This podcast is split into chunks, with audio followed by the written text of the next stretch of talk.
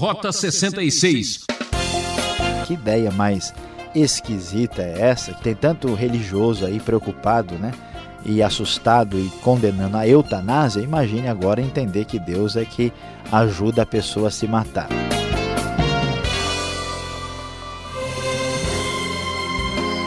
Animado? Então vamos embarcar em mais uma aventura pelo Antigo Testamento. Seguimos a trilha do primeiro livro de Crônicas. Isso mesmo, aquele livro que lemos pouco, lemos e logo cansamos. O professor Luiz Saião preparou uma aula muito importante. Capítulos 10 até 12 e o assunto será o rei rejeitado e o rei abençoado. A forma como se deu a morte de Saul tem explicação?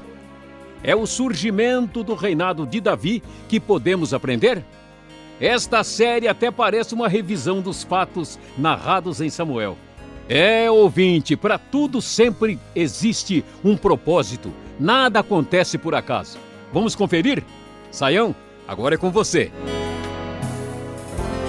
Rota 66, prosseguindo no nosso estudo do primeiro livro de Crônicas. Sim, hoje nós vamos estudar os capítulos de 10 até o capítulo 12 e vamos falar sobre o tema O Rei Rejeitado e o Rei Abençoado.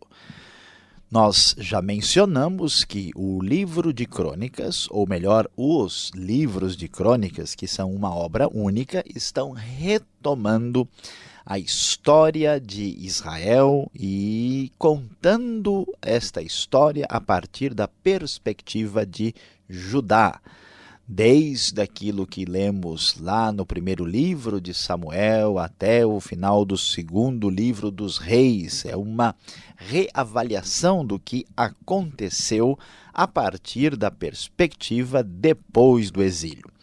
E o capítulo 10 vai nos falar daquilo que já ouvimos no final do primeiro livro de Samuel, que é o suicídio de Saul.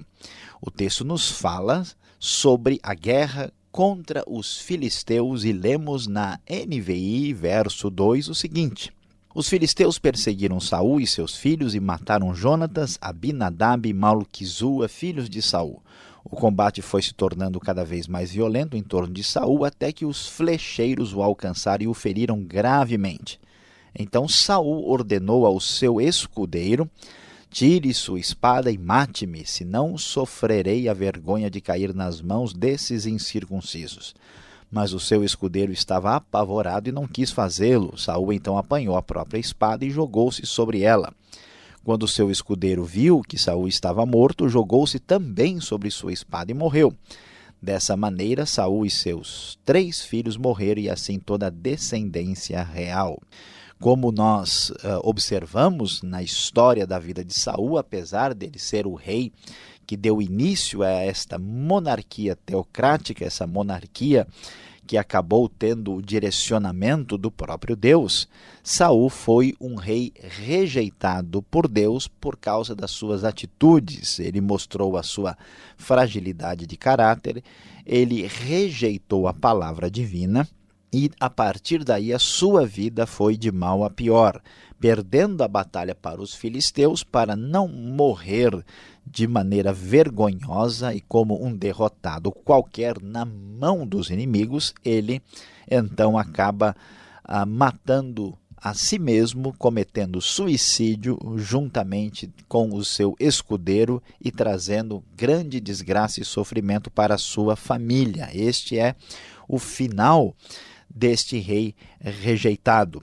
E o texto bíblico ainda vai ressaltar o que acontece depois. Os habitantes de Jabes Gileade ficaram sabendo o que havia acontecido com Saul. Então, os mais corajosos dentre eles, diz o verso 12 da NVI, foram e apanhar os corpos de Saul e de seus filhos e os levaram a Jabes. Lá sepultaram seus ossos sob a grande árvore e jejuaram por sete dias. Saul morreu dessa forma porque foi infiel ao Senhor, não foi obedi obediente à palavra do Senhor e chegou a consultar uma médium em busca de orientação, em vez de consultar o Senhor. Por isso, o Senhor o entregou à morte e deu o reino a Davi, filho de Jessé. Vemos aqui, queridos ouvintes, que a relação que temos com Deus é coisa muito séria. Uh, Saul uh, levou este relacionamento com Deus na brincadeira, não percebeu aí tudo que estava envolvido na sua uh, relação com o próprio Senhor. E assim ele rejeitou a palavra divina e até ah, praticou aquilo que era detestável aos olhos de Deus, buscando uma orientação indevida, rejeitando a palavra divina. E assim ele perdeu o seu reino por causa da sua desobediência. Esse foco da maneira como o rei se comporta na sua relação de obediência a Deus e principalmente à aliança vai ser um dos focos muito importantes enfatizados aqui nos livros de crônicas. E assim, o texto então começa agora a falar uh, de Davi. Se Saul foi o rei rejeitado, Davi foi o rei abençoado. Todo Israel reuniu-se com Davi em Hebron, diz o texto do primeiro versículo do capítulo 11 da nova versão internacional da Bíblia. Israel reúne-se e diz: Somos sangue do teu sangue. No passado, mesmo quando Saul era rei, eras tu quem liderava Israel em suas batalhas, e o Senhor teu Deus te disse: Você pastoreará Israel, meu povo, e será o seu governante.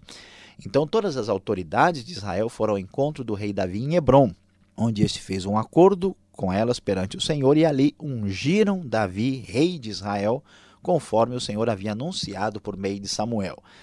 Davi aqui uh, se torna o rei, muito provavelmente, é praticamente certo que isso acontece por volta do ano 1010 a.C., e ele inicia o seu reinado na cidade de Hebron, de Judá, com o apoio das lideranças de Israel. O texto prossegue falando mais sobre o que acontece em seguida. Davi e todos os israelitas, diz o verso 4, marcharam para Jerusalém, que é Jebus. Os jebuseus, habitantes da cidade, disseram a Davi: Você não entrará aqui. No entanto, Davi conquistou a fortaleza de Sião, a cidade de Davi. E naquele dia, Davi disse: O primeiro que atacar os jebuseus se tornará o comandante do exército. Joabe, filho de Zeruia, foi o primeiro e por isso recebeu o comando do exército. Davi foi muito inteligente, entendendo a diversidade das tribos de Israel e percebendo a necessidade de manter uma certa neutralidade para ter o devido governo sobre o povo, ele ataca uma fortaleza dos jebuseus, povo cananeu que dominava parte da região, e conquista esta cidade num terreno neutro. E assim, Uh, isso acontece pelo comando de Joabe, que se torna uma pessoa importantíssima no seu exército, e o texto então nos diz que Davi passou a morar na fortaleza, por isso ela foi chamada cidade de Davi. Então veja bem que Sião, cidade de Davi e Jerusalém são referências à mesma localidade. Ele reconstruiu a cidade ao redor da fortaleza, desde o Milo. O Milo é uma referência aos muros de arrimo que ficavam ali na cidade, até os muros ao redor, e Joabe restaurou o restante da cidade. E como Davi é o rei abençoado, o verso 9 diz que Davi foi se tornando cada vez mais poderoso, pois o Senhor dos Exércitos estava com ele. Diante dessa realidade, o texto de Crônicas agora vai mostrar uma radiografia do poder de Davi, um poder militar, e aqui vamos ver como Deus o abençoava no comando da nação. Nós temos aqui, a partir do verso 10 do capítulo 11, uma lista daqueles que eram os principais guerreiros de Davi. E essa lista mostra como esses homens eram, inclusive, guerreiros muito corajosos. Então ele cita inicialmente Jazobeão, que empunhando sua lança matou 300 homens numa mesma batalha. Aparece aí isso no verso de número 11. Depois menciona-se no verso 12 Eleazar, filho de Dodô. Ele estava com Davi na plantação de cevada num lugar chamado Paz Damim. E ali eles mantiveram sua posição no meio da plantação contra os filisteus e Deus lhes deu uma grande vitória. É, em seguida, encontramos um, uma, um relato interessante quando três chefes do batalhão dos 30 foram encontrar Davi na rocha perto da caverna de Adulão. Davi estava nessa fortaleza, diz o verso 16, e ah, diante dele o destacamento filisteu que ali estava próximo em Belém. Davi expressou um desejo: eu queria tomar um pouco de água da cisterna que está junto à porta de Belém. Três destes guerreiros extraordinários se infiltraram no acampamento filisteu, conseguiram tirar a água da cisterna e trouxeram a Davi. Davi nem quis beber disso, essa água representa o sangue desses homens que arriscaram a própria vida. Ele ficou impressionado com coragem desses guerreiros que mostrava o poder e a capacidade daquilo que era percebido como a bênção de Deus sobre Davi num tempo em que ele era ameaçado pelos seus inimigos, principalmente os filisteus. Depois há uma referência também a Abisai, irmão de Joabe, que era chefe do batalhão dos 30. Ele enfrentou 300 homens e os matou, tornando-se muito famoso. Era um homem de guerra. Verso 22 em diante, fala sobre Benai. Aqui temos uma história assim interessante, assim bastante uh, particular e peculiar. Filho de Joiada, era corajoso soldado de Cabzeel. Ele matou dois dos melhores guerreiros de Moabe e, num dia de neve, desceu ao fundo de uma cova e matou um leão. Também matou um egípcio de 2 metros e 25 centímetros de altura. E o egípcio o atacou com uma lança que parecia uma lançadeira de tecelão. Benai o enfrentou com um cajado, arrancou a lança da mão do egípcio e com ela o matou. Esses foram os grandes feitos de Benaia, filho de Joiada. Ele foi um dos principais guerreiros de Davi. Então, o que esse texto vai nos mostrar é que Davi estava cada vez mais bem aparado na sua estrutura militar, com homens fortes, corajosos e capazes de resistir aos inimigos, porque Davi aparece claramente como um homem abençoado. O capítulo 12 vai mostrar uma lista grande dos aliados de Davi que estão ao seu lado e fazendo tudo para o benefício do novo rei. E essa lista é uma lista grande com diversos nomes. Nós não vamos aí dar atenção aos detalhes. Cada um dos nossos ouvintes pode muito bem consultar o texto e ver a lista expressiva dos aliados de Davi. E além dos aliados, Davi apresenta na sua história, nos seus registros, um grande crescimento dos seus homens de guerra. A partir do verso 23, o número dos soldados armados para a guerra que vieram a Davi em Hebron para lhe entregar o reino de Saul aparece aí de Judá 6.800, Simeão 7.100, chama atenção 20.800 de Efraim, 18.000 de Manassés, 50 mil de Zebulon, 28.600 de Dan e 40 mil de Azer. E 120 mil completamente armados das tribos que vêm do leste de Jordão, que envolvem Ruben, Gad e metade da tribo de Manassés. E é impressionante observar que o texto diz que todos esses eram homens de combate e se apresentaram voluntariamente para servir nas fileiras. Vieram a Hebron totalmente decididos a fazer de Davi rei sobre todo Israel, e todos os outros israelitas tinham esse mesmo propósito. E assim encerramos o estudo desses três capítulos, observando que de fato vemos Saul perder o seu reino e se tornar o rei rejeitado, e Davi crescer cada vez mais e se tornar o rei abençoado. A partir de agora, olhando para o texto bíblico, vamos ver que Saul sumiu e Davi subiu. E isso aconteceu simplesmente porque Davi deu a Deus a devida atenção, servindo sinceramente de coração.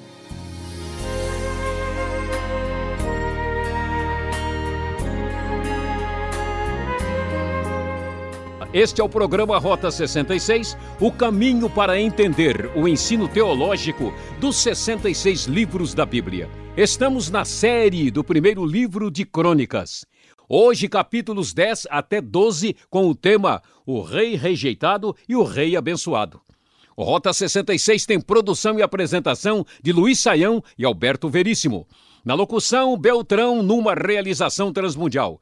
Caixa Postal 18.113, CEP 04626-970 São Paulo, capital.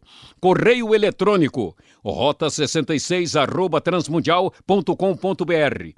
Ficou alguma dúvida? Vamos entender melhor o texto.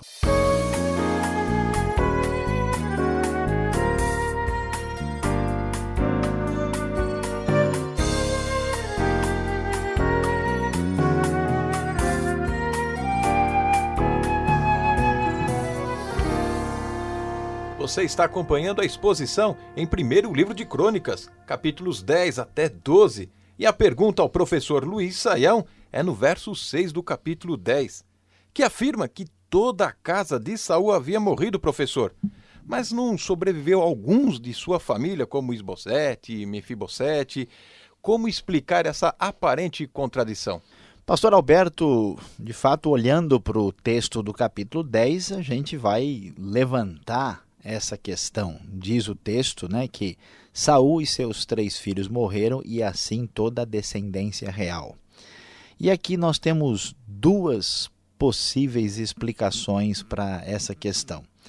Alguns estudiosos, porque na verdade no texto original está escrito ali que morreram uh, todos uh, da sua casa, né, aí no versículo de número 6 e alguns estudiosos entendem isso como sendo uma referência daqueles que estavam apoiando a casa de Saul, ou seja, a destruição ah, dos seus ah, próprios militares, todos que estavam envolvidos. Não é uma referência propriamente à família. Mas essa ah, explicação não é suficiente, porque o, o contexto, a, a, expressão casa de Saul geralmente se refere à família. Então, aqui, por exemplo, o texto diz que toda a descendência real, claramente. Por que, que diz isso desse jeito o texto? Porque Crônicas é um relato abreviado. Ela não está aqui, como acontece no segundo livro de Samuel, apresentando só a morte de Saul, para depois mostrar como Isbosete foi é, rei parcialmente durante um certo tempo, e depois o que acontece com Mefibosete, que é o neto de Saul, filho de Jonatas, ela não vai mostrar a coisa assim, né, parte por parte. A ideia é mostrar o que acontece com a casa de Saul, com a descendência. Então, a verdade é que Saul, os três filhos, seus três filhos morreram e também uh, na sequência toda a descendência real, porque esse capítulo breve 10 quer mostrar para a gente que Saul sumiu e que Davi subiu, né? a casa dele desapareceu e foi embora. Entendendo esse foco abrangente, nós conseguimos compreender o versículo com mais facilidade. É, o assunto ainda é Saul, e você até citou o livro de Samuel, que comenta muito da vida desse primeiro rei.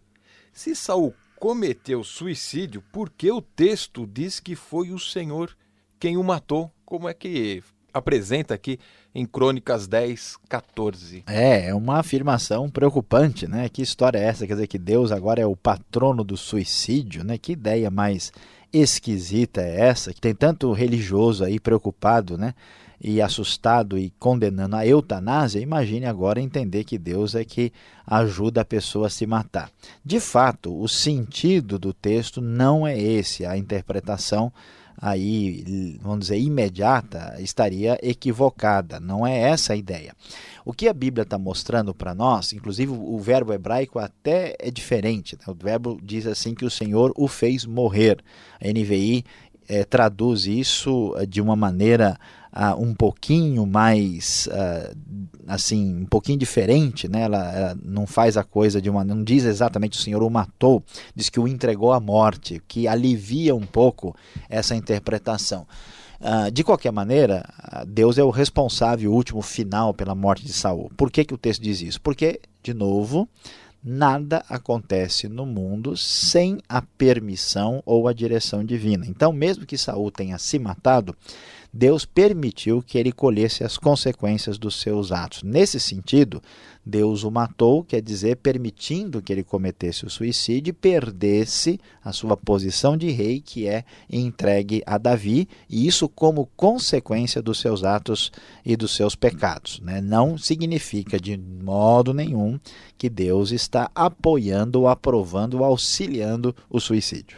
Agora, o cronista aqui, ele está assim apresentando um texto que mexe um pouco com a gente. Algumas expressões estranhas. O capítulo 11, lá no primeiro versículo, diz que somos teus ossos e tua carne. Eu achei esquisito. Aí eu cheguei no verso 8 do capítulo 12 e o que, que eu vejo lá?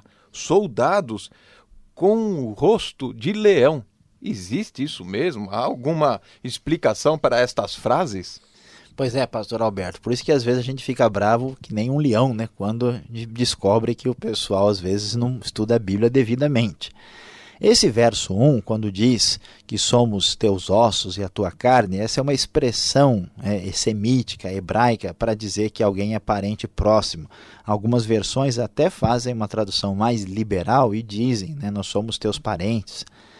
Mas a NVI ela, ela preserva né, a força da metáfora e traduz a metáfora corretamente. O texto da NVI diz assim: Nós somos sangue do teu sangue, que é a figura de linguagem exatamente semelhante ao que o hebreu antigo dizia quando ele falava que eu sou tua carne e sou teu osso, que era um jeito de dizer que eu sou teu parente próximo. Então, a tradução da NVI é muito mais clara. Agora, essa história de que o rosto dos soldados era como o rosto de leão, isso é, realmente é, é complicada, né? parece mais desenho animado do que realidade. A NVI corretamente traduz a figura e diz: eles tinham a bravura de um leão e eram ágeis como gazelas nos montes.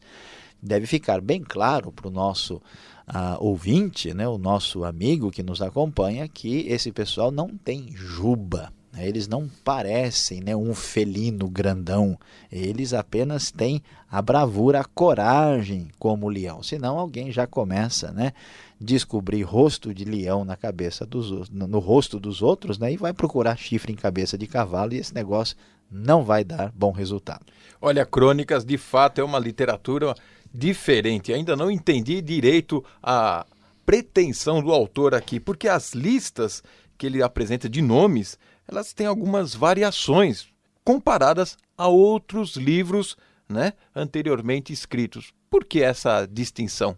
É verdade, pastor Alberto, nós temos algumas dificuldades quando nós vamos comparar as listas dos nomes que aparecem aqui e aparece lá em Gênesis, em, Samuel, né, em outras listas uh, anteriormente escritas. Agora, essa dificuldade ela é normal e compreensível, porque são muitos nomes, os manuscritos são cópias. Então, por exemplo, em Crônicas 1, versículo 7, fala de um homem chamado Rodanim. Você vai lá em Gênesis e o nome do homem é Dodanim. O problema é que o R e o D em hebraico são quase idênticos. Por isso, ah, nós temos essa pequena variação. Às vezes, uma, alguns nomes são deixados de lado porque não há muita intenção, muita razão de valorizá-los no contexto de crônicas. O que nós aconselhamos é que a pessoa siga o texto NVI, porque em cada caso, quando existe uma pequena variação, a NVI traz no rodapé né, quais são os manuscritos que têm aquela pequena variação, que não interfere em nada em nossa fé e nosso conhecimento, e traz também a passagem bíblica que fala do assunto. Obrigado, Sayão, pelas respostas. E você que está nos acompanhando, você sabe, ainda temos mais um minuto e uma palavra final para você.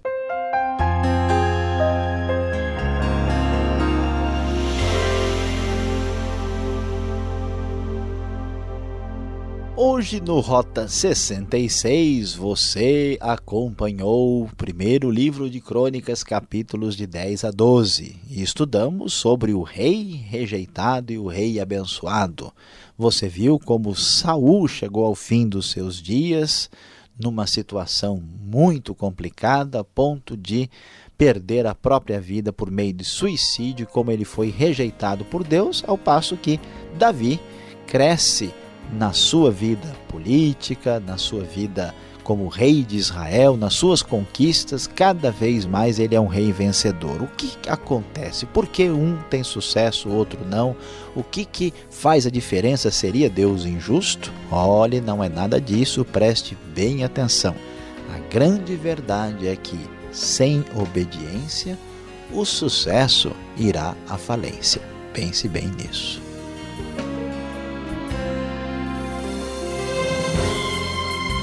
Ponto final em mais um Rota 66. Que pena! Voltaremos nesta sintonia e horário para mais um estudo no primeiro livro de crônicas. Confira o site transmundial.com.br. E até o próximo programa. Deus te abençoe.